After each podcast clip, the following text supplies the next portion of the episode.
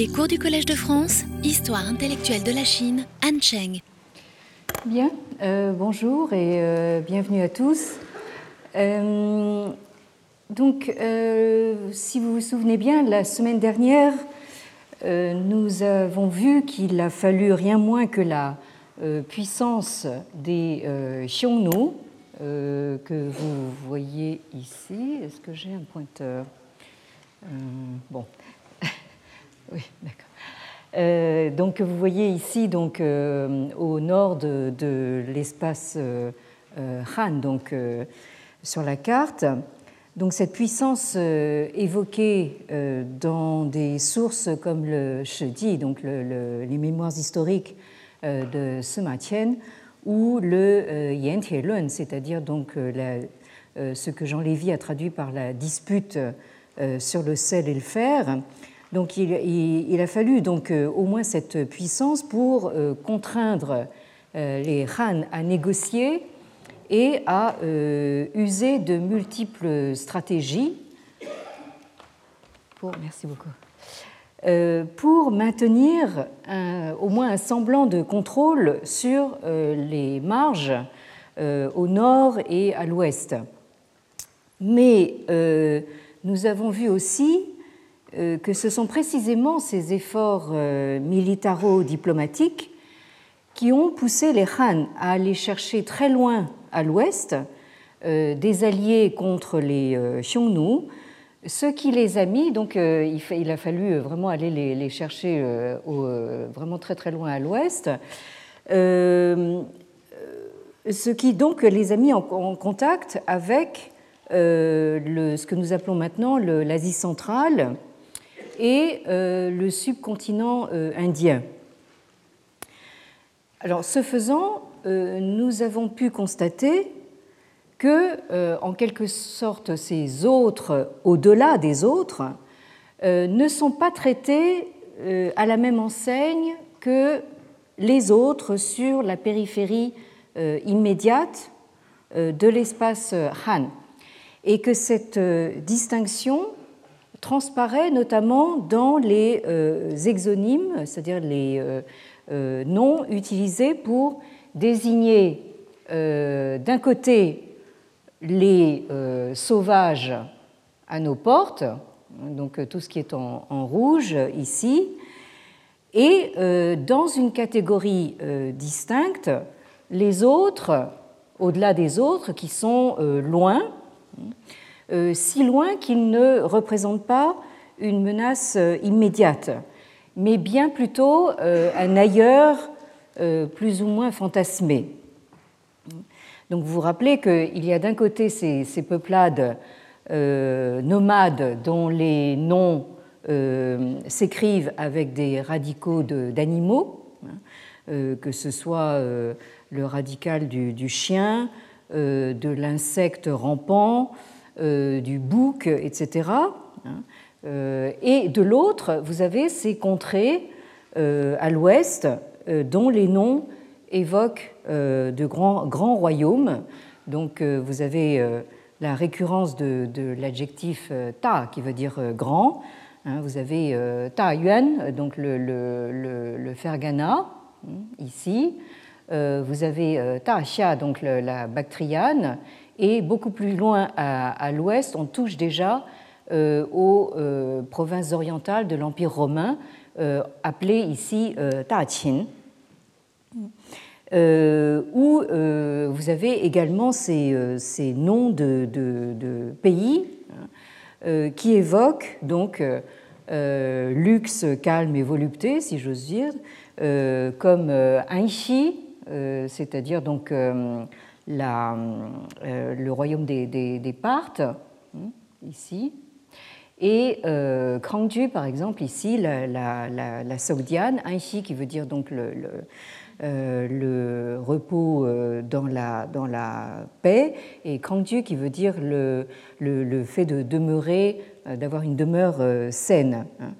Euh, où vous avez également euh, des euh, pays qui évoquent tout simplement le, ciel, hein, comme Tianzhou ici, donc le, monde indien qui est désigné donc par cette évocation donc d'un royaume céleste. alors, si vous prenez donc une source plus tardive, comme celle que vous avez ici sur la diapositive, il s'agit donc d'un passage du Trondien, hein, c'est-à-dire donc, on pourrait dire des statuts généraux euh, euh, qui a été euh, compilé sous la direction de Tu You, donc un grand lettré de l'époque Tang, qui a vécu entre 735 et 812. Donc le, le Trondien, qui est, un, ouvrage monumental comptant 200 tuan, hein, donc 200 rouleaux, si on peut dire, euh, et qui a été définitivement euh, achevé en, l'an 801, présenté au trône. Euh, donc dans, cette, dans cet ouvrage donc, qui, date des, des Trang, vous avez donc des, considérations qui portent sur tous les aspects donc, du gouvernement hein, à la chinoise, donc tout ce qui peut concerner l'économie, euh, et euh, euh, de très nombreux tuan consacrés donc aux rites. Donc ça, ça vous montre un petit peu l'importance des rites dans, le, dans, le, dans la conception politique chinoise. Et enfin, vous avez des chapitres comme celui-ci qui sont consacrés à la défense aux frontières Bianfang. Hein. Alors ici, il s'agit donc du 9e de la neuvième section sur, euh, la défense euh, frontalière. Hein. Et vous avez donc euh, une section réservée à Tianzhu, c'est-à-dire donc ce monde indien. Alors qu'est-ce qui, qu'est-ce qui vous dit ce texte Tianzhu, Hou Han Tongyan, Ji Qian Han Shi, Shendu Guo. Donc Tianzhu, euh, c'est une appellation donc euh, courante sous les Han postérieurs et ça correspond donc à ce qu'on entendait euh, sous les Han antérieurs par le pays de Shendu. Chu Zhang Qian shi. Donc au départ, donc Zhang Qian, donc ce fameux général chinois envoyé par l'empereur euh, Wudi des, des Han antérieurs vers l'ouest pour chercher justement des alliés contre les Xiongnu. Donc euh, Zhang Qian euh, fut envoyé en émissaire au Daxia, c'est-à-dire en Bactriane.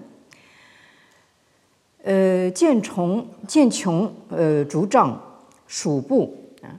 Et là, il vit donc des, des cannes de bambou de euh, Qiong. c'est une région qui est à l'ouest du, Sichuan actuel, donc euh, au, sud-ouest de, la Chine, et euh, du du tissu, du textile de Shu, qui est, un, autre nom pour l'actuel Sichuan. Wen Yue, alors il demanda, il s'enquit de, ces choses qu'il a vues en Bactriane, donc An hein, comment est-ce que vous vous êtes procuré ces, euh, objets euh, Ta Yue, donc euh, les gens de ce pays de, de Bactriane, de Daxia, lui répondirent Wu Jiaren Wang Shendu Guo Hein. Donc, ce sont nos marchands hein, qui se sont rendus au pays de Shendu euh, et les ont euh, achetés euh, sur le marché. Donc ici, vous avez en fait une, reproduction quasiment à l'identique de, ce, passage du Shiji, donc des mémoires historiques de, de, Tian, donc qui, qui date du 1er siècle avant notre ère, dans le chapitre consacré au Fergana, donc le, Ta Yuan Lie Zhuan. Donc, euh, euh, vous avez ce, récit ici hein, qui vous euh, reproduit au discours direct, donc justement la conversation que Zhang Qian a avec ces, gens de Daxia. Hein. Donc, il, dit donc quand j'étais au Daxia, j'ai vu ces, objets, donc ces cannes de bambou de Qiong et ce textile de, de, et j'ai demandé donc d'où, d'où, d'où est-ce que vous vous êtes procuré ces objets, et on m'a répondu donc que ce sont des, objets qui viennent de, de, de Shenzhou. Et Shenzhou hein, est situé donc au Daxia Dongnan, Keshu Qianli, hein, c'est-à-dire donc à des milliers de, lits au sud-est de la Bactriane euh, et on nous dit que ce, pays de, de, donc, euh, euh, sont des, gens donc, qui cultivent la terre, autrement dit, ce ne sont pas des nomades, hein. autrement dit, ce sont des gens civilisés. Euh, donc leurs mœurs sont en grande partie semblables à celles de la Bactriane, sauf que c'est un pays qui est bas, humide et euh, très chaud. Et euh, leur euh, peuple, donc on l'avait déjà noté, donc monte sur à dos d'éléphant pour aller à la guerre. Et ce pays, donc l'Intashui, donc est près d'un grand océan. Donc ça, ce sont les, premières données que, nous avons justement sur ce pays de, de, de Et alors ensuite, euh, Zhang Tian, qui euh, est non seulement donc un, général, mais aussi un, diplomate et une sorte d'éclaireur euh, pour les Han. Donc, selon son calcul, euh, Xia se situe donc à Wan Li, c'est-à-dire à 12 000 li des, Han et se situe donc au Xinan, au, sud-ouest euh, des euh, Han, effectivement, hein, si vous voyez l'Inde sur la carte. Et euh, aujourd'hui, donc, ce pays de, de est situé donc également au sud-est de euh, de la Bactriane, à plusieurs milliers de, de lits. Ils ont des objets de chaux, c'est-à-dire donc de ce, cette région du sud-ouest de la Chine, donc le, Sichuan actuel, et ça veut dire que euh, ça n'est pas, ce, pays en fait n'est pas très loin euh, de euh, Shou.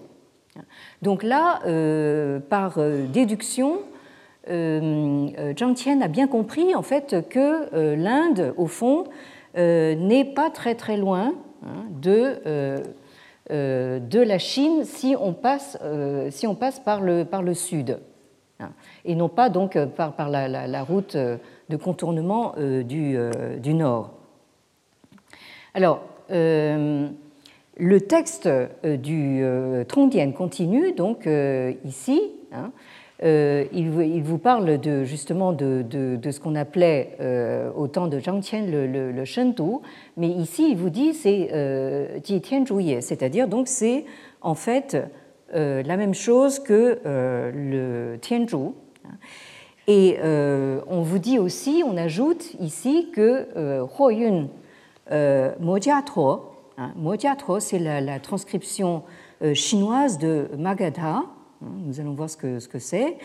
Huoyun Polomen, hein, ou bien on l'appelle aussi le pays de Brahma, c'est-à-dire donc Polomen peut aussi désigner en fait les Brahmanes c'est-à-dire donc cette euh, caste euh, supérieure donc de la, de la société indienne.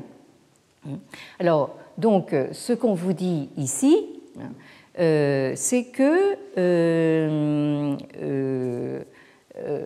nous sommes donc sous les, sous les Trang, et sous les Trang, il y a évidemment plus de, plus de précisions concernant justement ce qui se passe au-delà de, de l'Himalaya. Et donc, on, vous dit que ce, qu'on appelait sous les, sous les antérieurs Shentu, c'est l'équivalent de euh, ce que sous les Trang on appelle euh, Tianzhu. Et Tianzhu est euh, ensuite assimilé donc à ce pays de euh, Magadha euh, ou euh, ce, le, le, le, pays des, euh, des Brahmanes. Nous allons y revenir tout de suite. Donc, pour, pour l'instant, je continue donc le, le texte. Hein. Zai euh, Conglin Zhenan, Zai Yue Dongnan, Shu Qianli. Hein.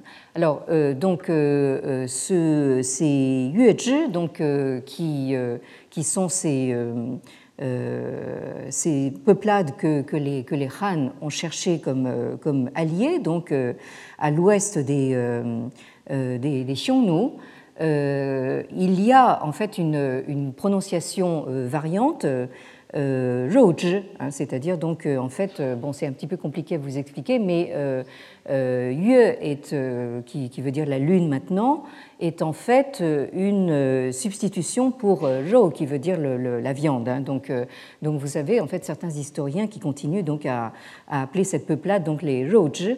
Donc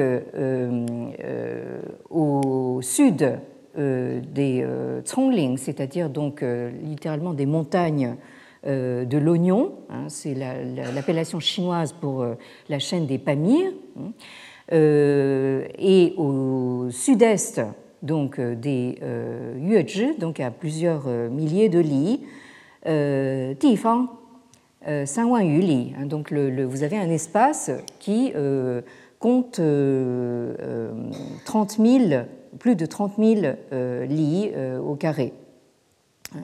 其中 呃，分为五天竺，啊，一月中天竺，二月东天竺，三月南天竺，四月西天竺，五月北天竺，呃，地各数千里，城邑呃数百啊，c'est-à-dire donc euh, cette région très vaste qui compte plus de 30 000 lits de, de côté. Hein, euh, se divise en cinq parties, en cinq tianzhu, c'est-à-dire vous avez euh, celle du milieu, euh, celle de l'est, du sud, de l'ouest et du nord. Et chaque partie compte plusieurs milliers de lits et plusieurs centaines donc de cités hein, et de, de, villes.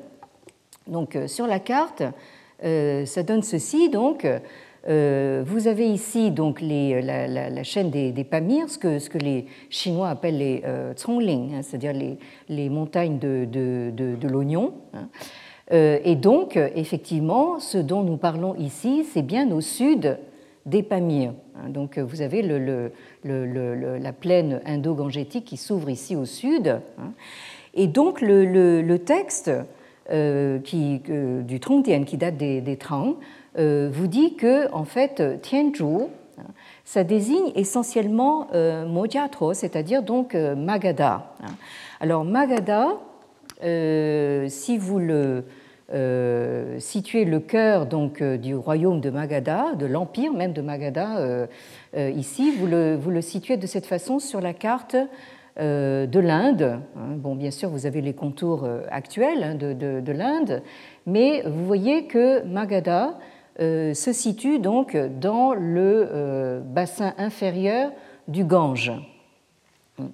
Euh, si, je, reviens donc à ma carte ici, hein, vous voyez donc l'Inde avec, avec ses, grands fleuves. Vous avez l'Indus ici, le Brahmapoutre ici et le Gange ici. Hein. donc le Magadha se situe en fait dans le bassin inférieur du, du Gange.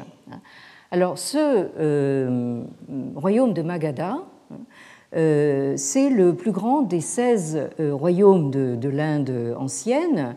Et donc, vous voyez que le noyau de ce royaume correspond donc à la région, enfin même à l'état actuel du, Bihar, donc au nord-est de, de l'Inde actuelle.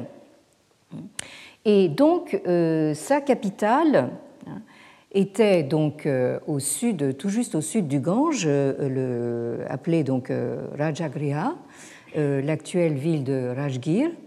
Et ensuite, ça a été Pataliputra, qui est l'actuel Patna. Patna, donc, qui est le, disons, la capitale de l'État actuel du, du, Bihar.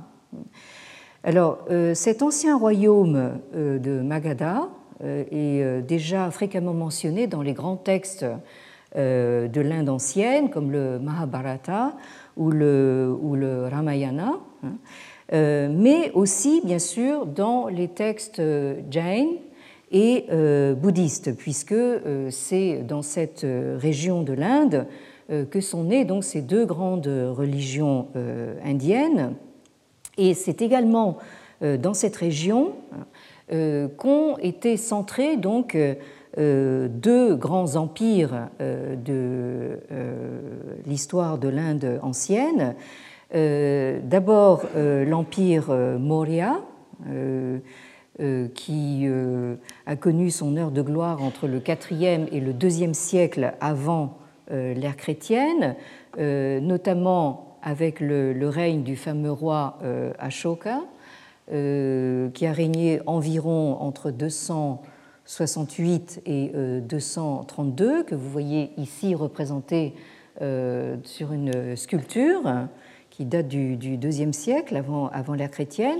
Donc il y a toute une légende autour du roi euh, Ashoka qui était euh, comme euh, euh, presque son, un peu son, son, équivalent, dans la mesure où c'était un roi conquérant. Hein, qui a fait énormément de, de, morts, qui a fait couler beaucoup de sang, hein, et qui, tout d'un coup, euh, alors bien sûr, là, euh, c'est là qu'intervient toute la légende, qui tout subitement euh, aurait décidé d'arrêter le, massacre hein, et se serait converti au, bouddhisme et aurait donc cherché à convertir tout son, tout son empire donc au, bouddhisme ou en tout cas à la, la, religion de la, non-violence.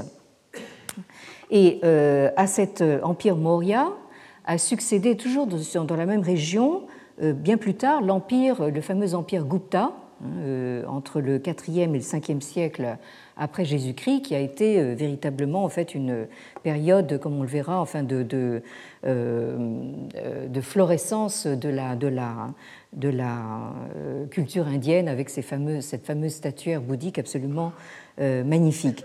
Alors sur l'empire Maurya, euh, j'aimerais euh, attirer votre attention donc euh, sur un, article du professeur Gérard Fussman qui a donc occupé la chaire d'histoire du monde indien ici au Collège de France entre 1984 et 2011 et qui a écrit un article très intéressant sur justement cet empire euh, qui s'intitule donc Pouvoir central et région au pluriel dans l'Inde ancienne. Euh, deux points, le problème de l'Empire euh, Maurya. Hein, c'est paru dans la revue des Annales en 1982 où là, justement, le, Gérard Fussman, en tant qu'historien, en fait, déconstruit un petit peu justement ce mythe d'un empire unifié, etc. Alors, euh, si euh, nous revenons justement à ce, texte euh, du livre des, des, annales des Han postérieurs, que nous lisions la, dernière fois, donc consacré aux contrées de l'Ouest, hein, ce texte qui évoque justement ce pays de Tianzhu, hein, euh, euh, d'où émane justement cette, ce, Tao nouveau qu'est le Fo Tao, c'est-à-dire la, la, voie du, Bouddha. Donc euh, on, voit justement cette voie du Bouddha qui pénètre dans les Zhongguo, c'est-à-dire dans, les, dans le, la, zone centrale, les pays centraux. Hein. et cette voie du Bouddha est, également appelée le Bouddha est également appelé euh, Futu ici, hein, et il est en fait associé à euh, Lao Tzu.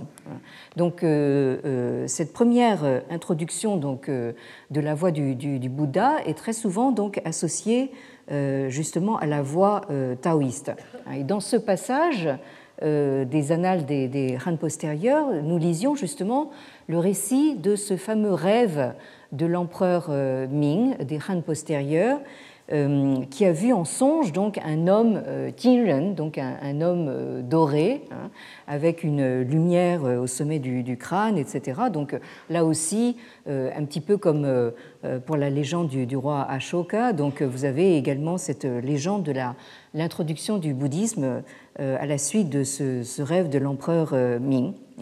Alors toujours est-il que il faut que nous voyions un petit peu dans les grandes lignes au moins, parce que ce sont peut-être des choses que vous connaissez déjà, qui était justement cet homme doré, hein, avec cette lumière au sommet du, crâne, que l'empereur Ming a vu en, rêve. Alors cet homme, c'est donc celui qu'on a appelé le Bouddha, euh, qui, euh, de son état civil, euh, s'appelait donc Gautama Siddhartha Shakyamuni, hein, c'est-à-dire donc Gautama c'est son, son, nom de famille, Siddhartha c'est son prénom, hein, donc Siddhartha c'est un prénom qui a été popularisé par le fameux roman de, Hermann Hesse. Hein. et Shakyamuni c'est une sorte d'appellation euh, qui veut dire euh, littéralement le sage, le Muni euh, de la tribu des Shakya. Alors, ce, personnage, on a longtemps pensé qu'il aurait vécu à cheval entre le 6e et le 5e siècle avant l'ère chrétienne, c'est-à-dire en gros entre 560 et 480. Euh, ce qui ferait euh, de lui, euh, de manière très commode, un contemporain de, Confucius. Mais malheureusement, donc, les historiens ont décidé de repousser un peu plus tard les, dates du, Bouddha. Et actuellement, le consensus est plutôt de situer sa naissance autour de 480 hein, et sa mort, c'est-à-dire donc en termes bouddhiques son parinirvana, euh, aux alentours de 400 euh, avant euh, l'ère chrétienne. Alors, à propos de ce personnage, vous avez sur la diapositive un certain nombre de, grands noms ou de références importantes concernant l'histoire du, bouddhisme à la fois indien et chinois.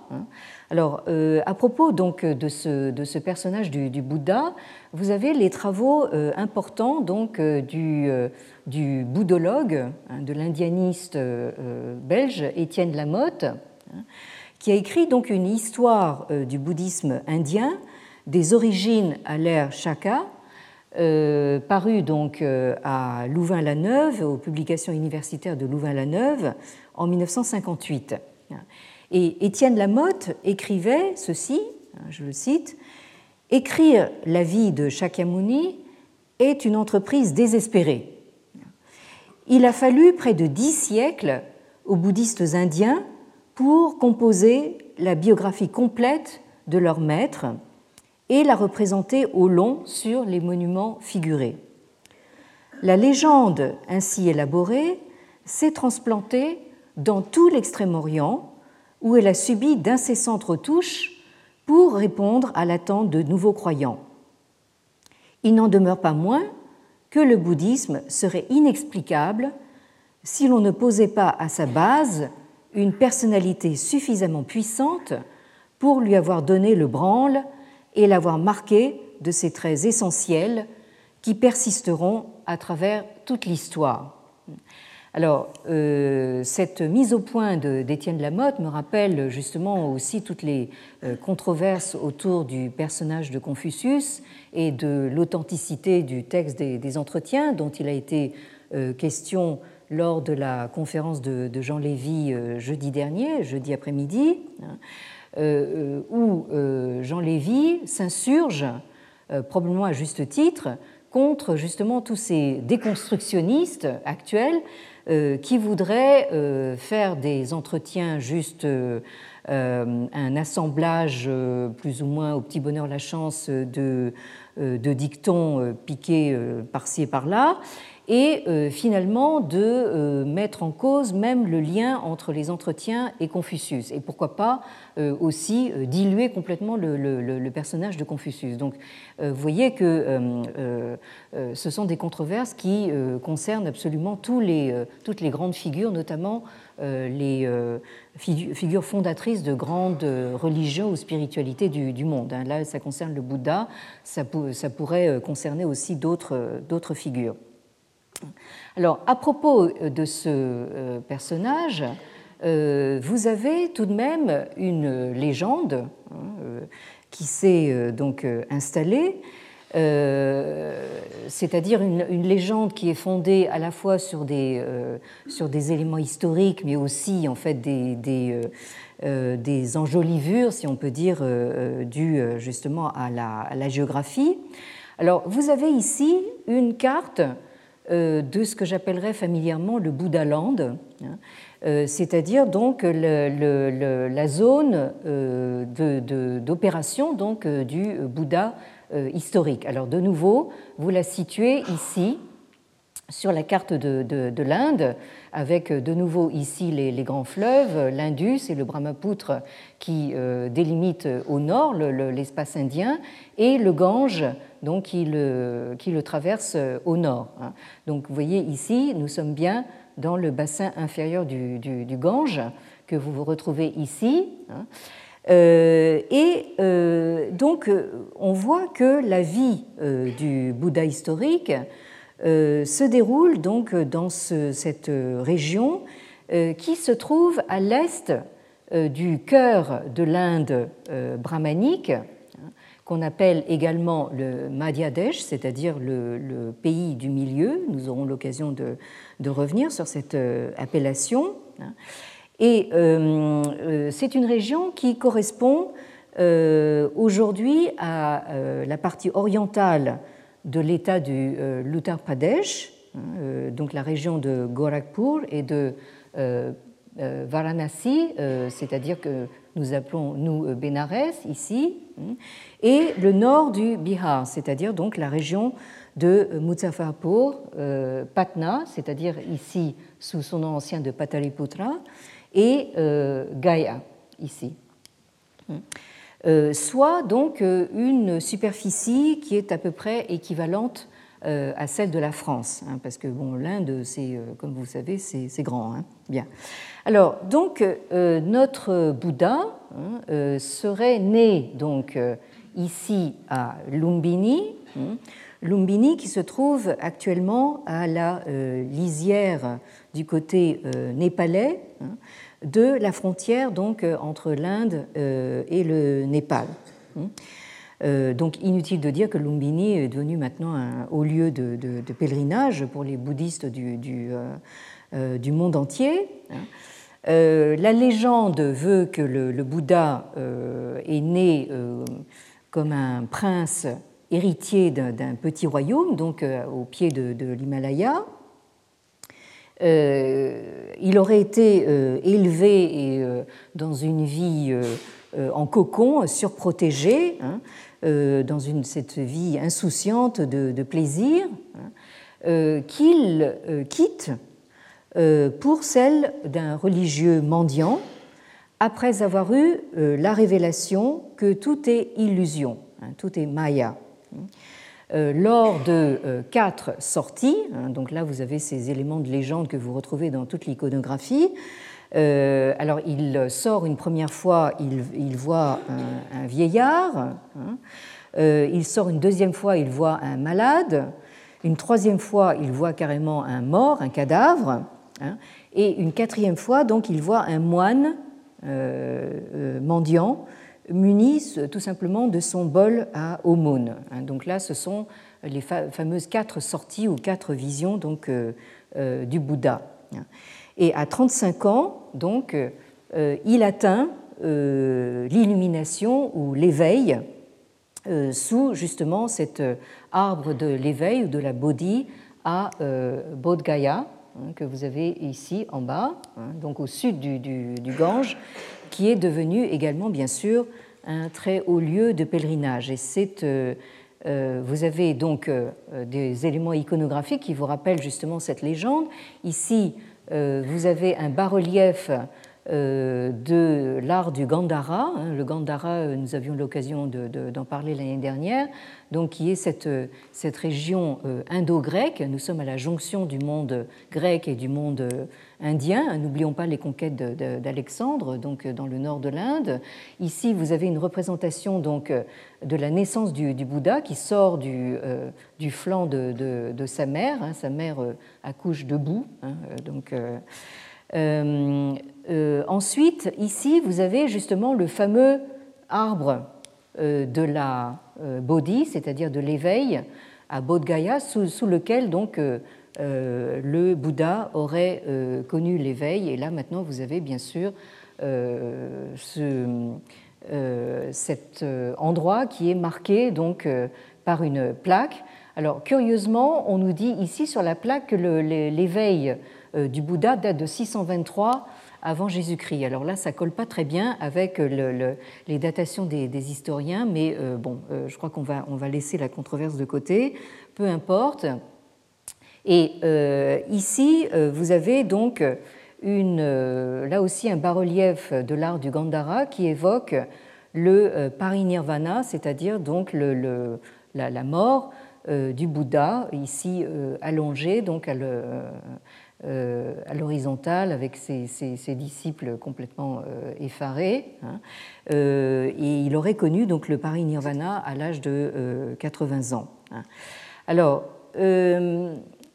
j'emprunte les termes de Gérard Fussman, donc, que je citais tout à l'heure, dont, je citais un travail tout à l'heure, pour parler justement de ce personnage du, Bouddha. Hein, et euh, évoquer justement ce, moment fondateur hein, euh, de la euh, bodhi, c'est-à-dire de, l'éveil, hein, ou autrement dit de l'illumination. C'est le moment donc où le Bouddha abandonne sa vie princière de plaisir et s'enfuit pour mener une vie d'ascète errant à la recherche d'une solution au problème du euh, mal euh, existentiel de, de, l'humanité. Alors, les maîtres qu'il rencontre, et Dieu sait qu'ils sont nombreux en Inde, donc tous ces gourous, donc, lui paraissent ne pas avoir la solution, étant donné que les exercices qu'il lui propose, c'est-à-dire soit la l'ascèse, soit le yoga, soit la méditation, le laissent insatisfait. Ainsi, et je cite Gérard Fussman, s'élabore peu à peu dans son esprit la solution qui sera la sienne. Il n'en sera vraiment convaincu qu'au matin d'une nuit de méditation extrême. Donc là, vous avez en fait le moment fondateur, euh, c'est une, nuit mystique, euh, comme l'ont connu aussi beaucoup d'autres beaucoup d'autres mystiques. On, pense évidemment à, Pascal, plus près de chez nous, hein, euh, mais ici, c'est le moment où la, comment dire, cette vérité lui paraît euh, aveuglante, d'une évidence telle qu'il ne saurait plus y avoir la moindre place pour le doute. Hein, c'est ce qu'on appelle euh, la bodhi, c'est-à-dire l'éveil, l'illumination ou la clairvoyance, hein, obtenue donc dans ce, dans ce lieu dit de Bodh Gaya, donc à une centaine de kilomètres au sud-est de Patna, sous un figuier, euh, ce que les Indiens appellent le, people tree. Hein, donc, euh, et euh, c'est alors que le, prince Siddhartha, donc devenu ermite, est devenu véritablement le Bouddha, c'est-à-dire l'éveillé. alors, c'est le moment où le Bouddha voit le monde et ses mécanismes tels qu'ils sont, qui transcende tellement la réalité visible aux mortels qu'aucun autre être, Dieu ou homme, ne peut en avoir la vision. Et c'est là donc tout le paradoxe justement du personnage du, Bouddha, hein, euh, c'est que c'est un personnage humain et supra-humain à la fois. Et euh, Gérard Fussman insiste beaucoup sur le fait qu'il n'est certainement pas divin, mais en même temps, il est certainement supérieur aux dieux. Euh, Puisqu'il faut souligner que techniquement, pour les bouddhistes, le Bouddha n'est pas un dieu, hein, mais un homme. Et que euh, jusqu'au premier siècle euh, de la chrétienne, il n'était pas représenté euh, sous forme donc, physique, à la fois parce qu'il n'était pas vraiment l'objet d'un culte, et parce que euh, son statut de Bouddha était tellement au-dessus de la compréhension humaine qu'il n'était pas euh, représentable. En effet, euh, la présence du Bouddha hein, pendant longtemps, n'est évoqué que par des symboles aniconiques, hein, c'est-à-dire ça peut être un, siège vide, une empreinte de, pied ou un parasol, etc. Et il ne commence à être représenté physiquement qu'au cours des premiers, deuxième siècles de l'ère chrétienne. Euh, c'est ce qu'explique euh, Alfred Fouché, dont j'ai cité le nom l'année dernière, dans son, grand, son magnum opus intitulé L'art gréco-bouddhique du Gandhara, étude sur les origines de l'influence classique dans l'art bouddhique de l'Inde et euh, de l'Extrême-Orient, paru à l'imprimerie nationale, donc à Paris, en deux tomes, le premier en 1905 et le deuxième échelonné entre 1918 et 1951. Euh, Donc, au fond, euh, cet euh, enseignement, cette body, cette, illumination, c'est, ce sera le fondement de, de l'enseignement que le Bouddha commence à prodiguer euh, dans euh, ce, lieu de Sarnath, hein, près de euh, Varanasi, c'est-à-dire près de Bénarès.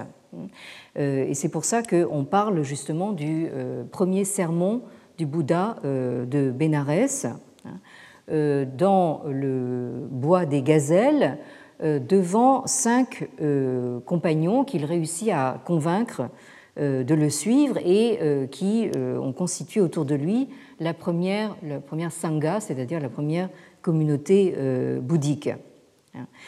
Euh, et euh, cette première, ce premier sermon, cette première prédication, se résume donc à ce qu'on a appelé les quatre nobles vérités, hein, en, sanskrit donc le Arya, hein,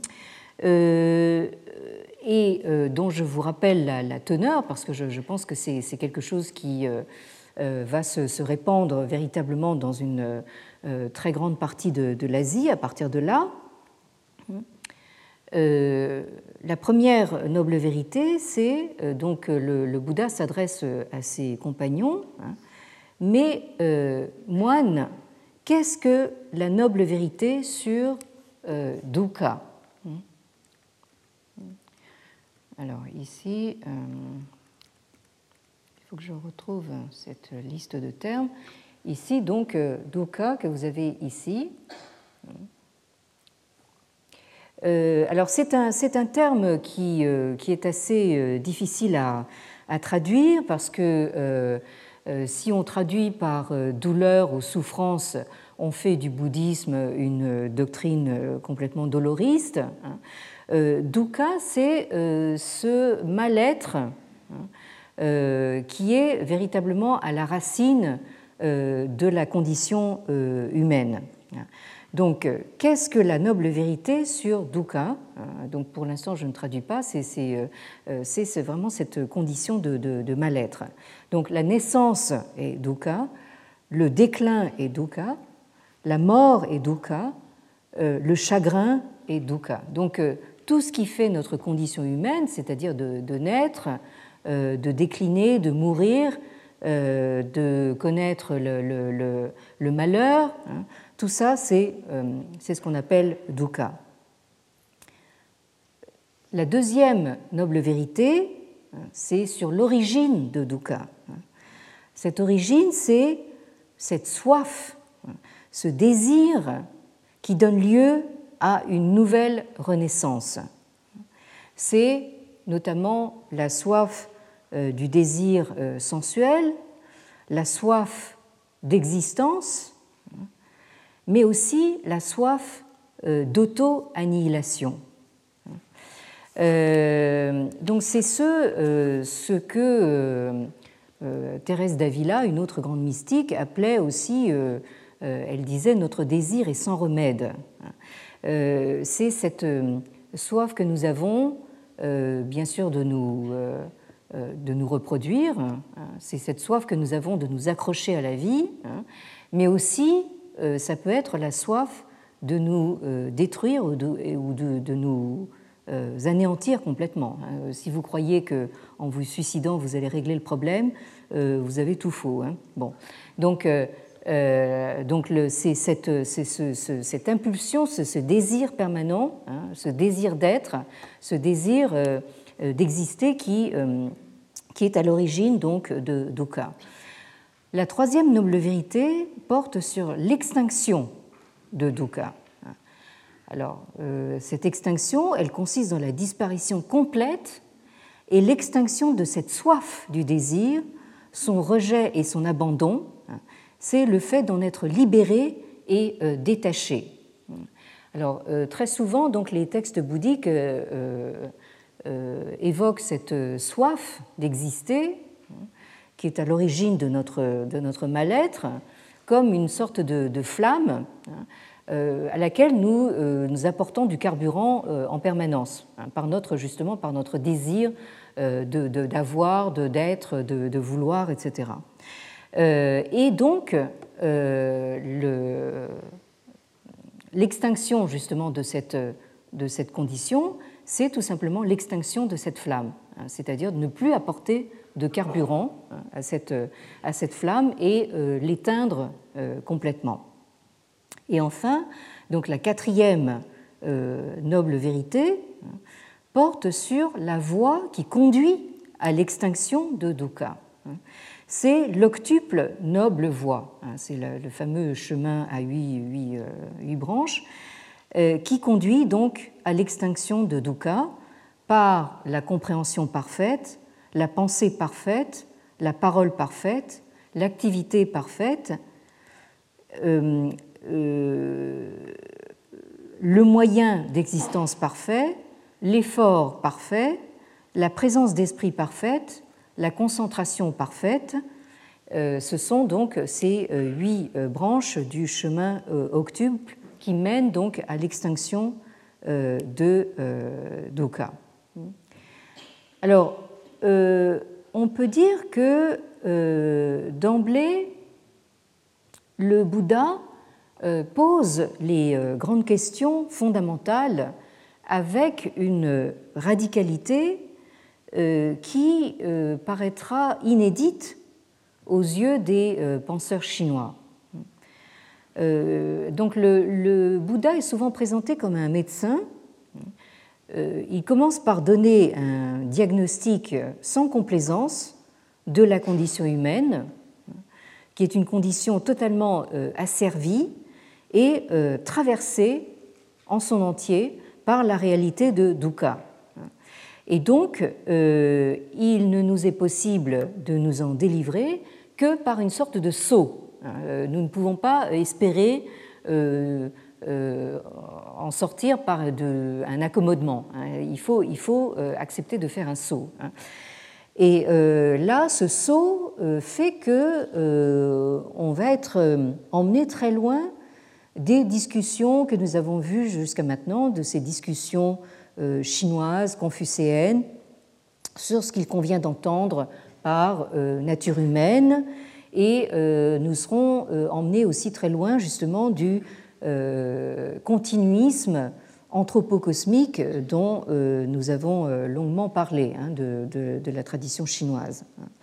Donc l'enseignement originel du, Bouddha est avant tout donc une doctrine du salut, hein, donc une thérapeutique et une sagesse à la fois hein, qui se défie des spéculations abstraites alors là aussi, euh, autre paradoxe, hein, donc le Bouddha se présente comme un, comme un médecin, donc euh, euh, ce qu'il recherche, hein, c'est pas trop de vous tenir un discours ou de vous faire un cours sur votre maladie, hein, c'est de vous proposer un moyen de, de guérir. Donc, pourtant, le paradoxe, c'est que les développements ultérieurs euh, du bouddhisme euh, en Inde et ensuite euh, partout en Asie orientale vont donner lieu justement à des spéculations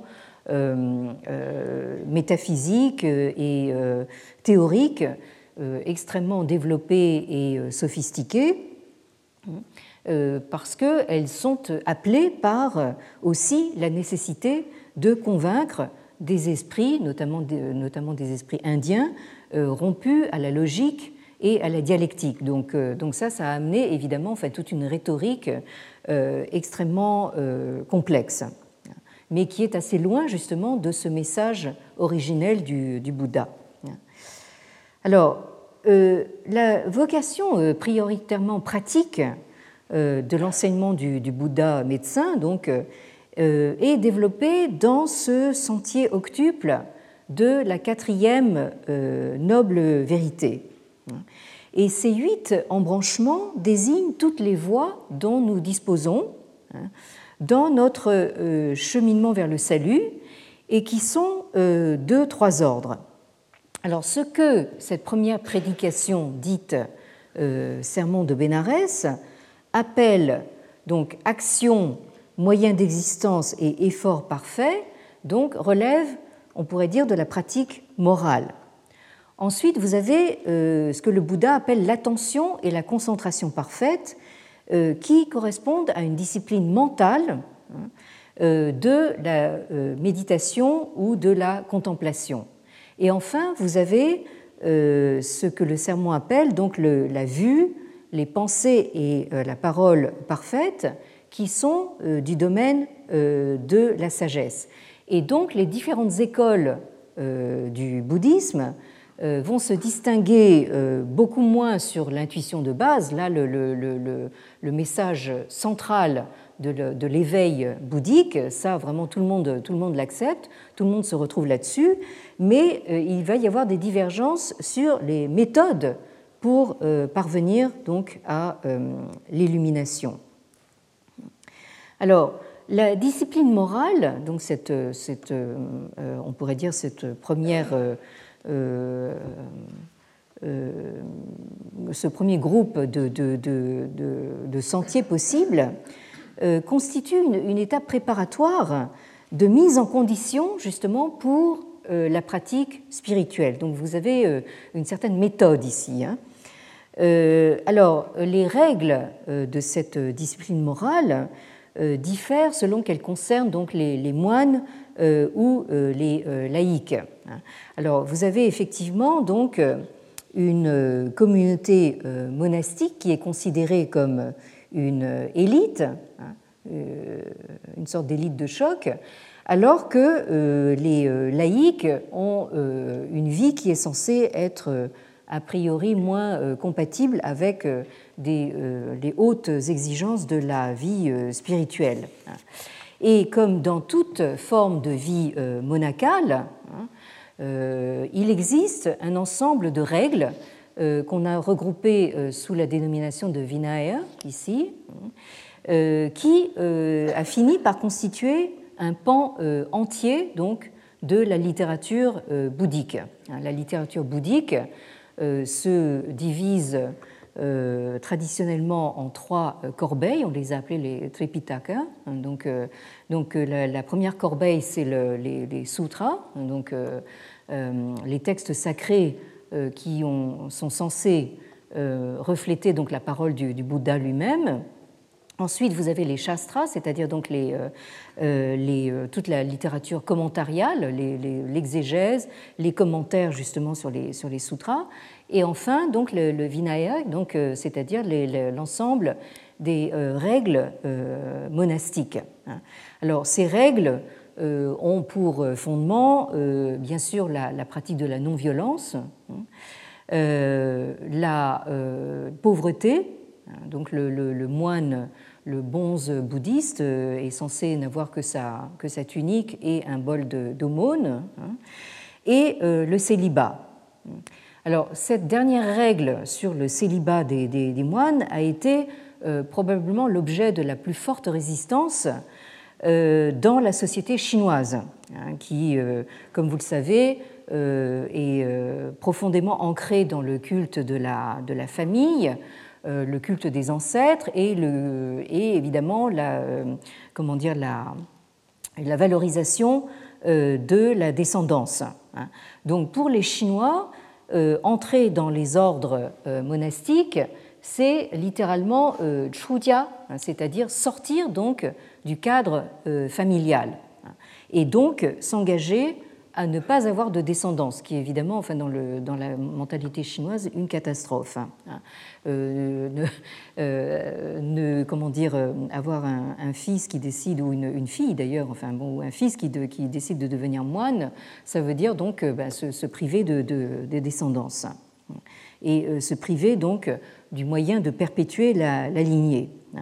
Et de plus, la formation d'un clergé qui euh, se, se, au, dehors des structures familiales et, politiques euh, constituait également un phénomène euh, social sans précédent en Chine et devait être à l'origine donc de très violentes réactions et persécutions anti-bouddhiques en, Chine. Donc là, vous avez en fait cette règle sur le, célibat et cette formation euh, d'un corps euh, monastique hein, euh, qui a véritablement posé problème donc, en, Chine. à tel point que justement l'un des tout premiers débats qui ont eu lieu donc en Chine concernant cette formation d'un clergé, hein, d'un corps monastique, hein, ça a été de savoir si les moines bouddhistes étaient tenus de se prosterner donc devant l'empereur. Euh, donc là, c'est une, controverse, une dispute, alors là, vraiment euh, extrêmement euh, virulente. Hein. Donc les, moines ont commencé par avoir gain de cause, et puis finalement, c'est quand même l'empereur qui l'a emporté, et donc à la fin, même les moines devaient se, prosterner devant, devant l'empereur de Chine.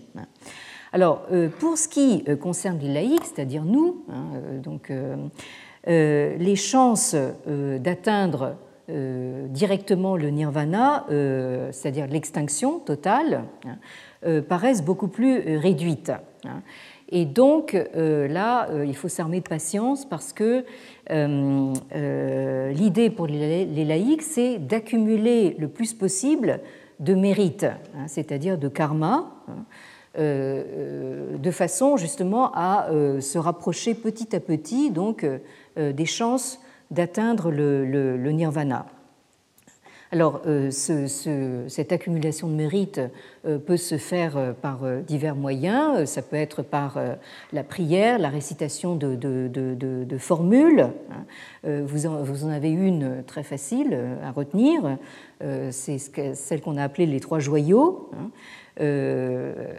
Il s'agit donc de réciter trois fois, chaque fois, donc euh, je prends refuge dans le Bouddha, je prends refuge dans le Dharma, je prends refuge dans le Sangha, hein, c'est-à-dire donc je prends refuge dans le Bouddha, dans le Dharma, c'est-à-dire la loi bouddhique, et ensuite le Sangha, c'est-à-dire donc la, communauté euh, bouddhique.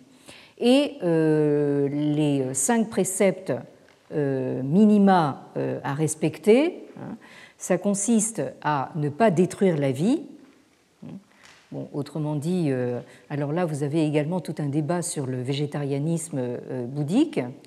Probablement, c'est la seule raison qui m'empêche de devenir bouddhiste.